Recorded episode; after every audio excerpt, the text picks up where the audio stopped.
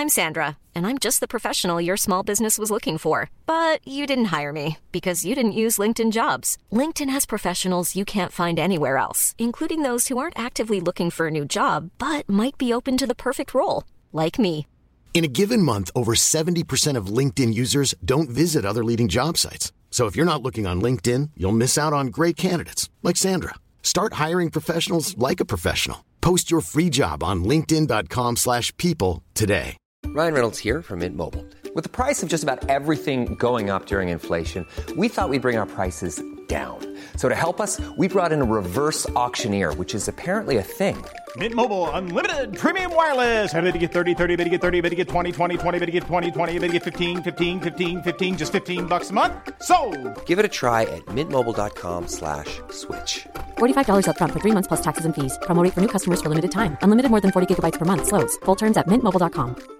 Hey, it's Paige DeSorbo from Giggly Squad. High quality fashion without the price tag. Say hello to Quince. I'm snagging high-end essentials like cozy cashmere sweaters, sleek leather jackets, fine jewelry, and so much more. With Quince being 50 to 80% less than similar brands. And they partner with factories that prioritize safe, ethical, and responsible manufacturing. I love that. Luxury quality within reach. Go to quince.com slash style to get free shipping and 365 day returns on your next order. Quince.com slash style. Armate of Heathens and Heroes. Wallenstein. Die Belagerung der Stadt dauerte schon allzu lange an.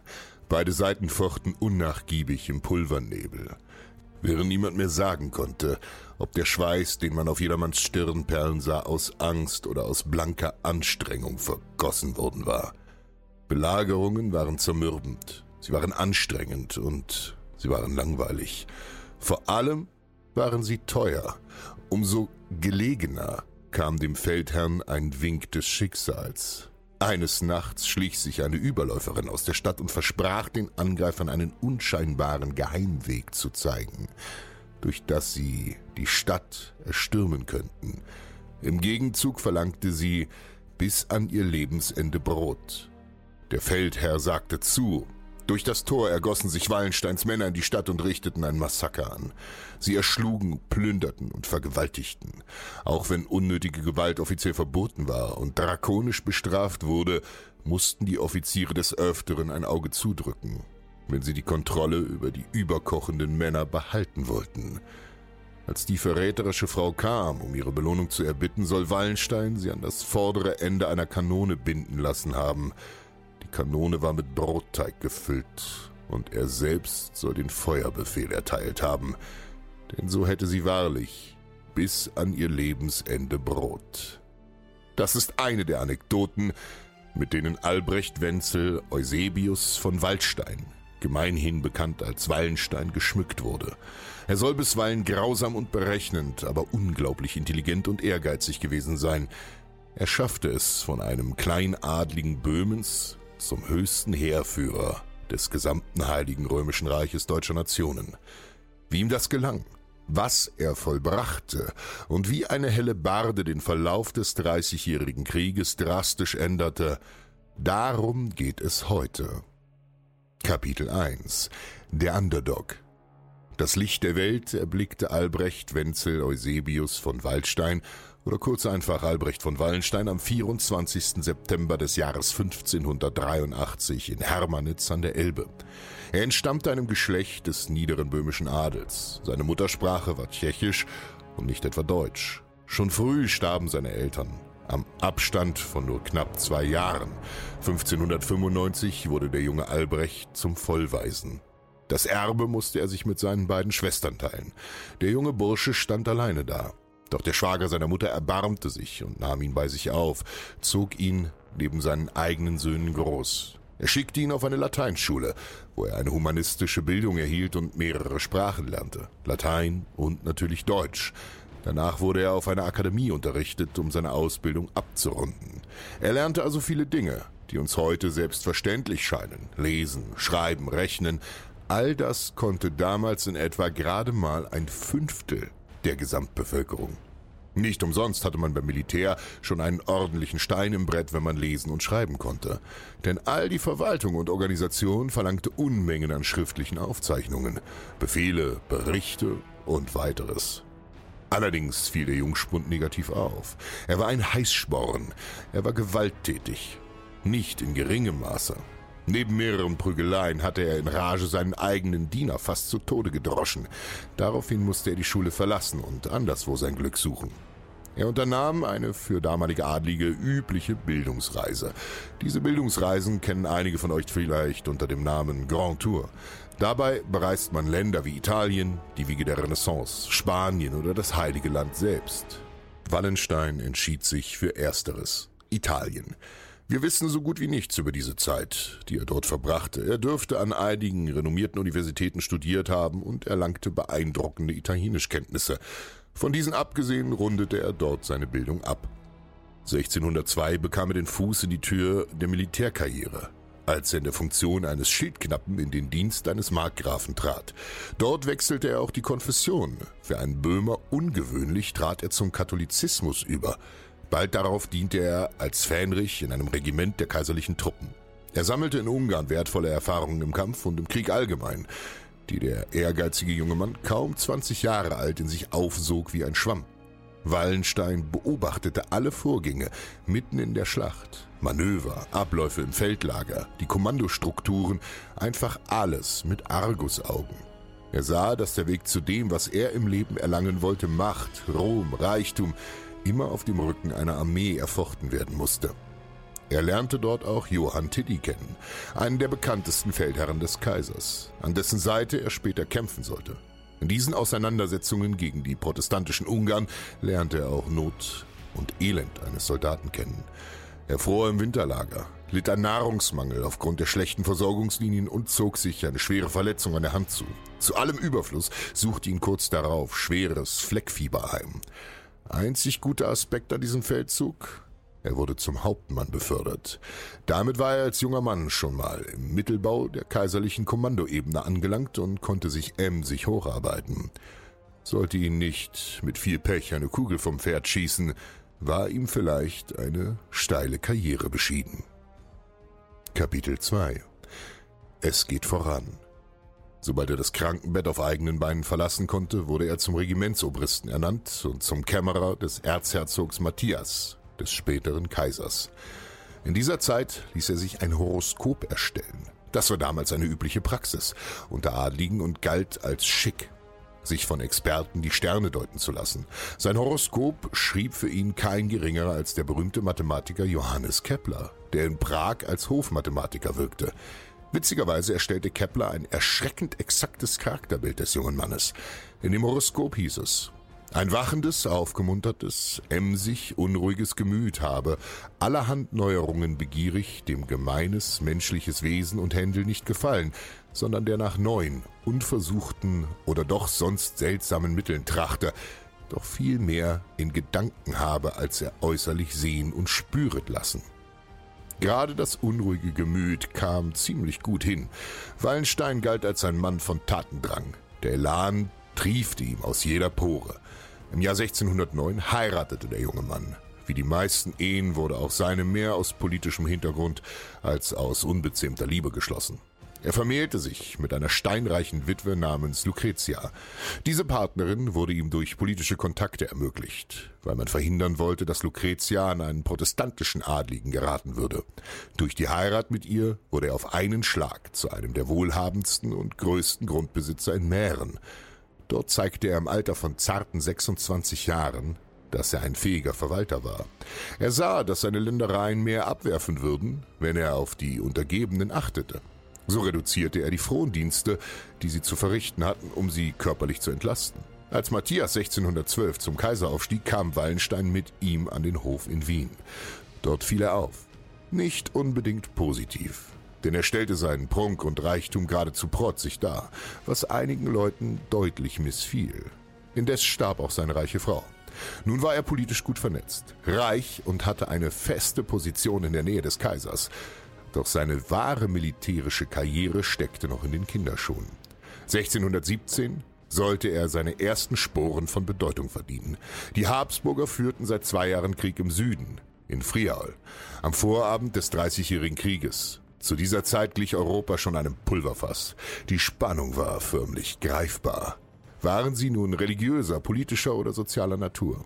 Ferdinand, der Matthias Nachfolger werden sollte und den Feldzug dort leitete, ging das Geld aus. Er konnte seine Truppen nicht mehr lange bezahlen. Wie ihr wisst, war so eine heikle Lage nicht zu unterschätzen. Die Soldaten kämpften nicht aus bloßer Treue für den Kaiser, sondern für harte Währung.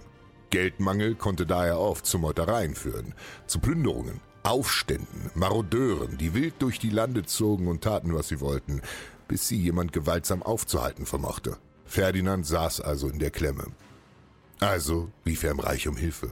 In dieser Stunde der Not trat Wallenstein auf den Plan. Finanziell gut aufgestellt sprang er für das Kaiserhaus in die Bresche, marschierte viele hunderte Kilometer in Richtung Friaul und bekämpfte dort die Feinde des Kaisers. Mit großem Erfolg.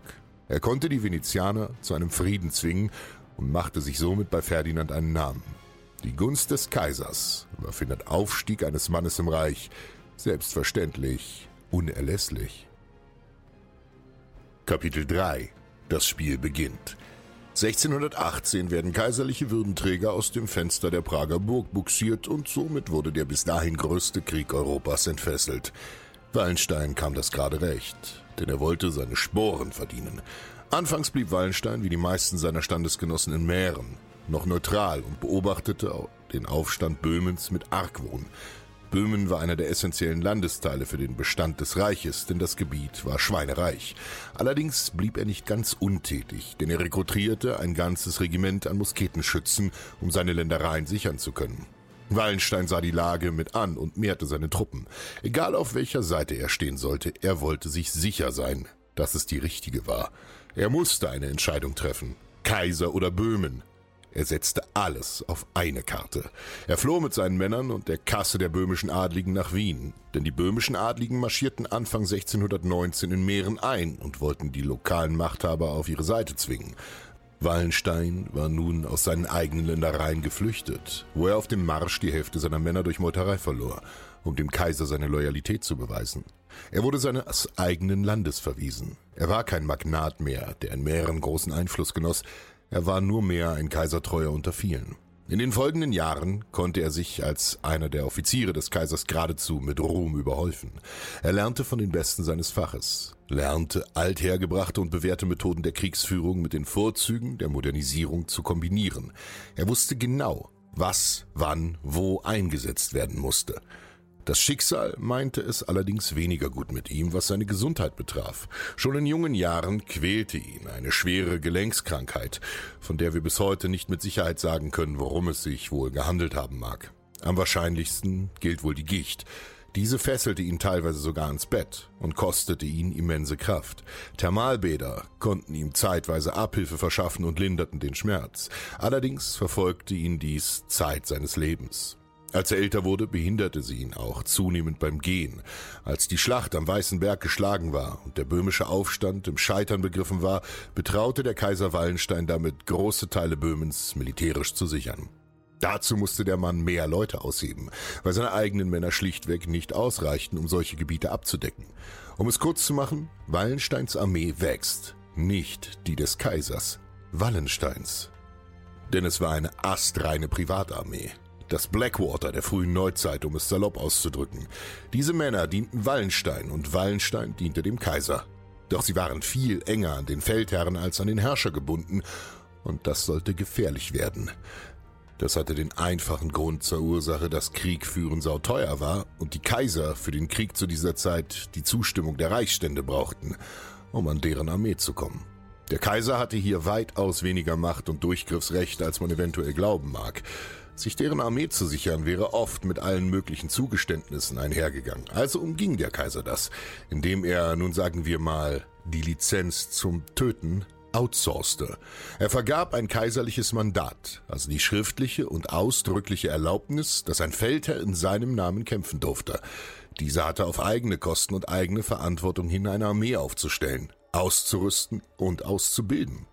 Im Gegenzug wanken einem solchen emsigen Militärunternehmer nicht nur Rom und der ewige Dank der Habsburger, sondern entweder eine direkte Bezahlung oder andere Belohnungen, wie zum Beispiel das exklusive Plünderungsrecht auf eine Stadt. Also war das Prinzip simpel.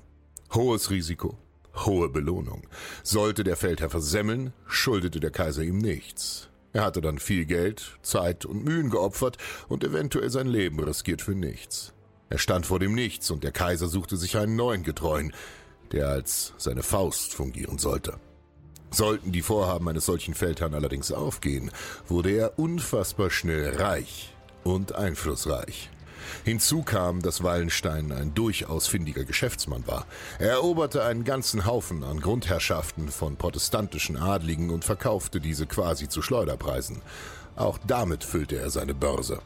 Kurz darauf bemerkte der ambitionierte Witwer, dass ihm eine Frau ganz gut tun würde. Er heiratete ein zweites Mal. Ein erst 22 Jahre altes Mädel mit dem Namen Isabella. Was sie für ihn so bezaubernd machte, war neben ihrem Lächeln wohl auch die Tatsache, dass ihr Vater, Karl von Harrach, einer der Minister am kaiserlichen Hofe war. Damit hatte er in die besten Kreise eingeheiratet und konnte seine Machtspiele auf der höchsten Ebene spielen. Kapitel 4 der Krieg ernährt den Krieg. Als in den letzten Sommertagen 1623 ein 50.000 Mann starkes, grimmiges Heer in Ungarn einmarschierte, fackelte Wallenstein nicht lange. Er hob selbst eine noch größere Armee aus und zog gegen den Feind, sehr zum Gefallen des Kaisers. Der begrüßte Wallensteins rasch. Life is full of what ifs. Some awesome, like what if AI could fold your laundry? And some, well, less awesome. Like what if you have unexpected medical costs? United Healthcare can help get you covered with Health Protector Guard fixed indemnity insurance plans. They supplement your primary plan to help you manage out of pocket costs. No deductibles, no enrollment periods, and especially no more what ifs. Visit uh1.com to find the Health Protector Guard plan for you. Hiring for your small business? If you're not looking for professionals on LinkedIn, you're looking in the wrong place. That's like looking for your car keys in a fish tank. LinkedIn helps you hire professionals you can't find anywhere else, even those who aren't actively searching for a new job but might be open to the perfect role. In a given month, over 70% of LinkedIn users don't even visit other leading job sites. So start looking in the right place. With LinkedIn, you can hire professionals like a professional. Post your free job on linkedin.com slash people today. Reaktionsfreudigkeit und belohnte den tüchtigen Feldherrn. Er erhob ihn endlich in den Fürstenstand, auf den Wallenstein so lange spekuliert hatte. Der Böhmer war mehr als zufrieden, andere Leute nicht so sehr. Dem alteingesessenen Adel missfiel, dass ein Homo novus ihm den Rang abzulaufen drohte, denn nichts anderes war Wallenstein, ein Emporkömmling, der mit eisernem Willen, Ehrgeiz und raffinierten Geschäftssinn zu einem politischen Höhenflug angesetzt hatte. Viele Adlige verwehrten ihm auch die fürstliche Anrede, die ihm eigentlich zugestanden hätte. Der Konflikt in Ungarn endete mit einem Waffenstillstand und für Wallenstein sollten einige ruhigere Tage kommen. Er konnte sich nun als Adliger der Verwaltung und Regentschaft seiner Güter widmen. Und darin schien er zu brillieren. Er war der geborene Manager. Allerdings währte diese Zeit nicht besonders lange, denn der Krieg würde nicht 30-jähriger Krieg heißen, wenn er nicht mal zehn gedauert hätte. Der König der Dänen, Christian trat in den Krieg ein. Das kam für die Kaiserlichen zu einem denkbar schlechten Zeitpunkt. Der Krieg hatte sich schon über Jahre hingezogen und verschlang Unsummen aus den Staatskassen. Der finanziell gebeutelte Kaiser Ferdinand hatte große Teile seiner Armee aufgelöst. Es ging hier um Wallensteins Ländereien, die auf dem Spiel standen. Also musste er handeln. Er kam 1625 am kaiserlichen Hof an und erbat vom Kaiser die formale Erlaubnis, seine Armee aufstellen zu dürfen. 20.000 sollten es sein. Der Kaiser würde ihm diese bitte erlauben, hob aber eine Augenbraue und fragte ihn, ob er die ganzen Männer denn eigenständig ernähren konnte. Wallenstein konterte mit einem Satz, der in die Geschichte eingehen sollte. 20.000 nicht, wohl aber 50.000. Was meinte er damit? Wallenstein litt nicht an blühender Dyskalkulie. Seine Argumentation war einfach. Je mehr Männer er am Rücken hatte, desto unaufhaltsamer wäre er logischerweise und desto leichter fiele es ihm, Geld von den widerwilligen Adligen in seinem Weg zu erpressen. Das Heer würde wie ein Heuschreckenschwarm durch die Lande ziehen und alles abgrasen. Es wäre dann schlichtweg zu groß, um es aufzuhalten. Dabei muss man aber im Kopf behalten, dass Wallensteins Heer, das zu seinem Höchststand etwa 100.000 Mann zählte, nie in voller Stärke an einem einzelnen Punkt eingesetzt wurde. Wie ihr wisst, sind Schlachten nur ein kurzes punktuelles Aufflackern in einem großen Vorgang, den der Krieg darstellt. In einer Schlacht kämpften nie mehr als allerhöchstens etwa 40.000 Männer gegeneinander. Der Kaiser zögerte, aber schließlich gab er in seiner Not nach und erlaubte Wallenstein die Aufstellung eines solch gewaltigen Heeres. Wallenstein wurde so innerhalb kurzer Zeit zum Generalissimus, zum obersten Heerführer des Kaiserreichs und konnte faktisch unabhängig von der katholischen Liga operieren. Damit war er einer der mächtigsten Männer im Reich geworden. Er bot König Christian von Dänemark die Stirn, bevor der Winter ihm zum Innehalten zwang. Er konnte Sieg um Sieg erringen und glänzte als Befehlshaber. Derweil wuchsen allerdings leichte Spannungen am Kaiserhof, weil er für den Geschmack eben jenes Kaisers, etwas zu passiv agierte. Wallenstein war ein berechnender Mann. Er ließ den Feind gerne auf sich zukommen und konterte dann, indem er dessen Schwachstellen schlug. Für den Kaiser ging das alles zu langsam. Wallenstein hingegen handelte bewusst so denn seine Soldaten waren sein Kapital. Der Kaiser verspätete sich auch immer wieder mit den lebensnotwendigen Geldzahlungen, die Wallensteins gewaltige Militärmaschinerie beisammenhielt. Ob er das vielleicht absichtlich tat, um den Mann in Bedrängnis zu bringen, sei dahingestellt. Wallenstein rang dann teilweise so sehr mit jeder Münze, dass er sogar mit dem Gedanken des Rücktritts spielte. Ja, Wallenstein war immens reich, aber der Krieg verschlang Unsummen an Geld. Doch der Kaiser wusste, dass er Wallenstein brauchte. Vorerst also schickte er ihm weiter Geld zu. Der Krieg ging weiter. Nach langem Hin und Her bezwang er den dänischen König und stand im Norden Deutschlands. Seine Macht wuchs stetig. Allerdings wuchsen damit auch seine politischen Ambitionen, was im gesamten Reich für Aufsehen sorgte. Die Reichsstände konnten den Kaiser davon überzeugen, dass dieser Mann zu gefährlich geworden sei. Und nun, da die protestantische Sache in Mitteleuropa im Sterben lag, war man nicht mehr so stark auf ihn angewiesen. Also entließ der Kaiser Wallenstein. Widerwillig, aber notwendig, denn er musste jemanden ans Bein pissen. Entweder seinem Generalissimus oder seiner gesamten adligen Reichsherrschaft. Er entschied sich gegen Wallenstein. Ein Affront an den Mann, der so viel für das Reich geopfert und geleistet hatte. Aber mit Sicherheit kein überraschender. Wallenstein wusste, dass er ein gefährliches Spiel spielte. Kapitel 5 Der Löwe und ihr alle wisst, was nun geschah. Schwedens Kriegseintritt hatte sich schon abgezeichnet. Sie hassten zwar die Dänen, aber mit Habsburg als direkten Nachbarn hätten sie mit Sicherheit noch mehr Probleme gehabt. Also nutzte König Gustav Adolf von Schweden die Gunst der Stunde, als der Kaiser gerade seinen besten Offizier los war und landete auf Usedom. Sein Heer war verhältnismäßig ziemlich klein. Gerade mal so im fünfstelligen Bereich. Allerdings galten die gut gedrillten und disziplinierten Schweden als die feinsten Soldaten ihrer Zeit. Er drehte den Spieß vollends um. Er jagte die Katholiken förmlich vor sich her, besiegte ein Heer nach dem anderen im Kampf. Er siegte und noch viel schlimmer. Er inspirierte viele Männer, ihm zu folgen. Das Charisma tropfte ihm förmlich aus allen Poren. Not war am Mann, und das nicht zu knapp. Ihr wisst ja, wie das alte Sprichwort lautet. In der Not reinstalliert der Teufel seinen machthungrigen und brandgefährlichen, wenn auch ungeheuer talentierten Feldherrn Nummer eins. Auch wenn sich Wallenstein und so ziemlich alle anderen Adligen im Reich nicht ganz grün waren, war er wieder im Spiel und kämpfte erfolgreich gegen die Schweden. Hier kam es in kurzer Zeit zu einem Duell der Superlative zwischen Gustav Adolf und Wallenstein. Bei Lützen standen sie sich gegenüber. Wallenstein war zu diesem Zeitpunkt schon so schwer krank, dass er kaum aufs Pferd steigen konnte und nur unter Schmerzen ächzte. Auch wenn die Schlacht ein faktisches Unentschieden war, stellte sie den Wendepunkt dar, denn Gustav Adolf fiel in diesem Kampf. Der Mann wurde für diese Schlacht gefeiert und propagandistisch zu einem Unbesiegbaren verklärt. Die Glückwünsche häuften sich, und es wurde ein Sieg aus einem Kampf gemacht, der definitiv keiner war.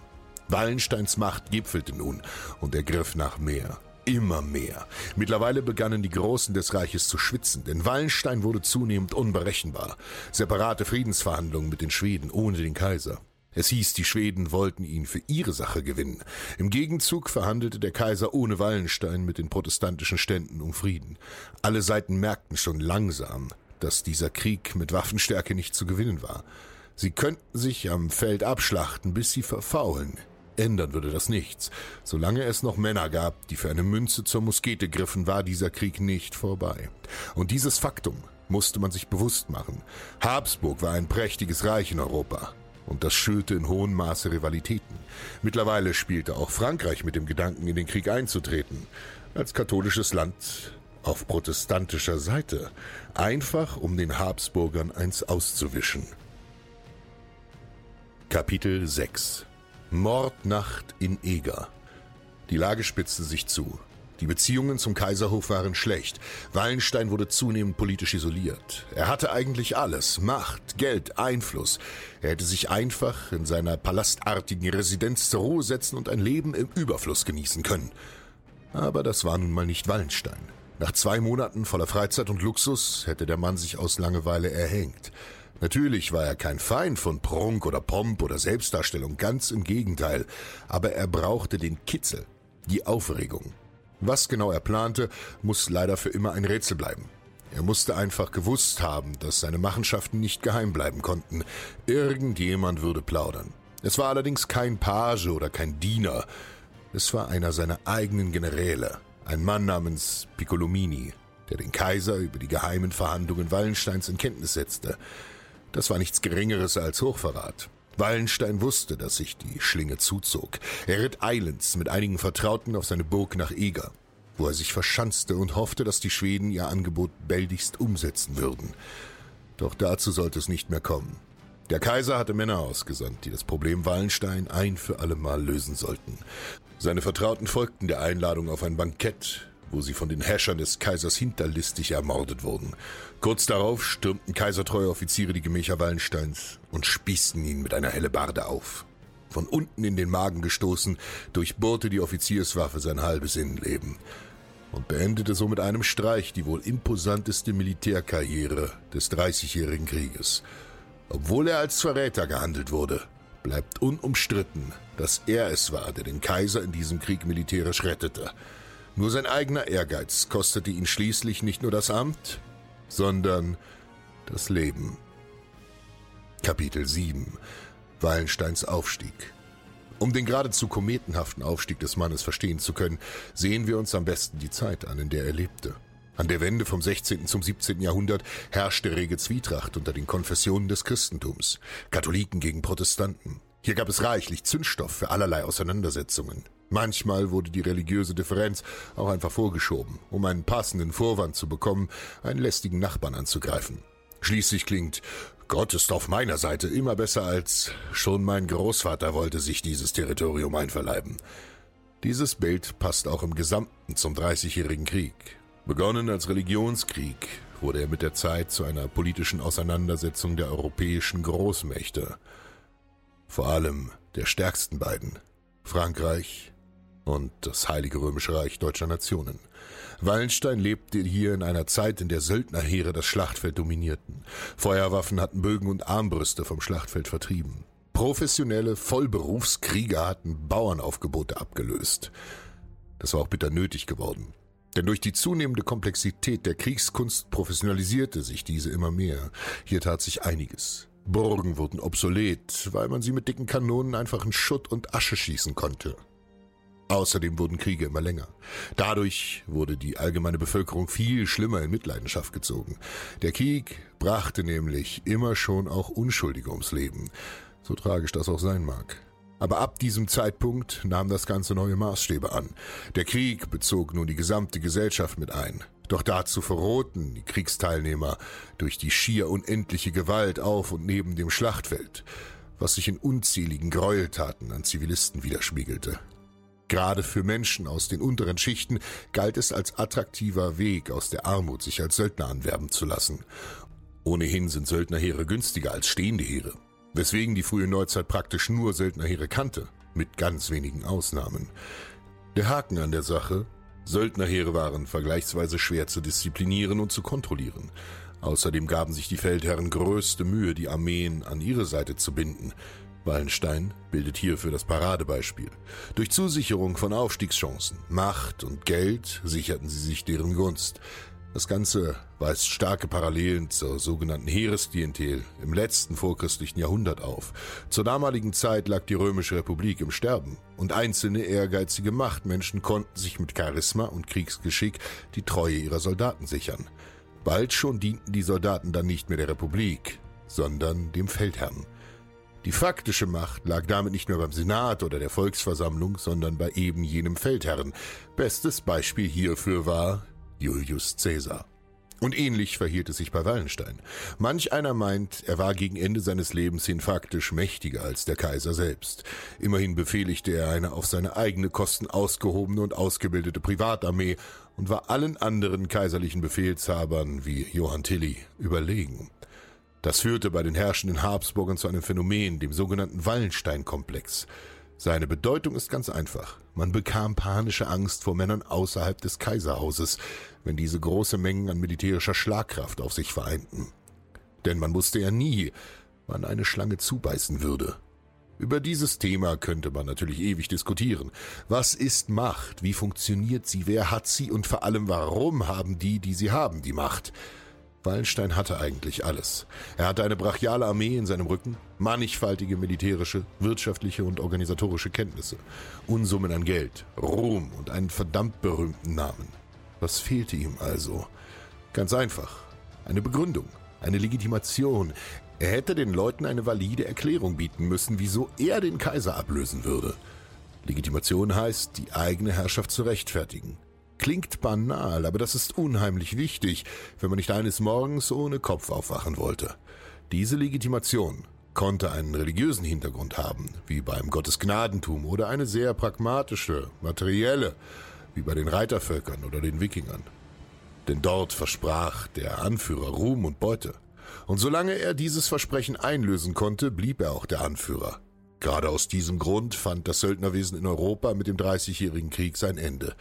Man hatte allzu schmerzhaft erfahren müssen, wie sehr sich solche gemieteten Heere verselbstständigen konnten, und ohne eine zentrale Gewalt, die sie rasch aufhalten konnte, taten diese Männer, was sie wollten. Bald darauf setzten sich überall in Europa stehende Heere durch. Fixe, über längere Zeit verpflichtete Soldaten, die einem Herrscher treu dienten und auf diesen eingeschworen worden waren. Sauteuer, aufwendig und umständlich, aber loyal, fähig und allzeit zum Kampf bereit. Und was lernen wir daraus? Im Krieg ist die Wahrheit immer das erste Opfer.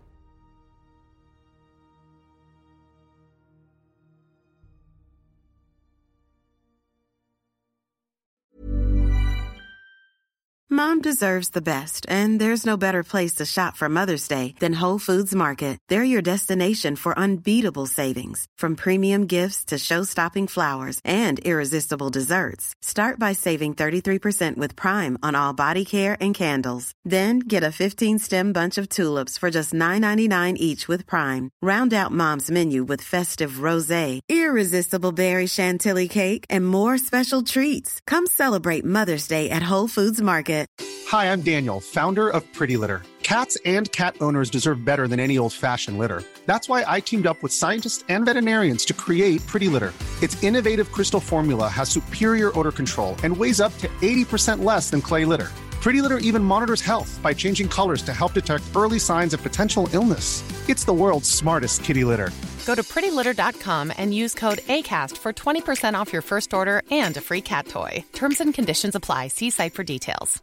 Even when we're on a budget, we still deserve nice things.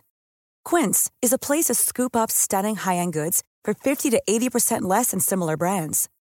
They have buttery soft cashmere sweaters starting at $50, luxurious Italian leather bags, and so much more. Plus, Quince only works with factories that use safe, ethical, and responsible manufacturing. Get the high-end goods you'll love without the high price tag with Quince. Go to quince.com/style for free shipping and 365-day returns.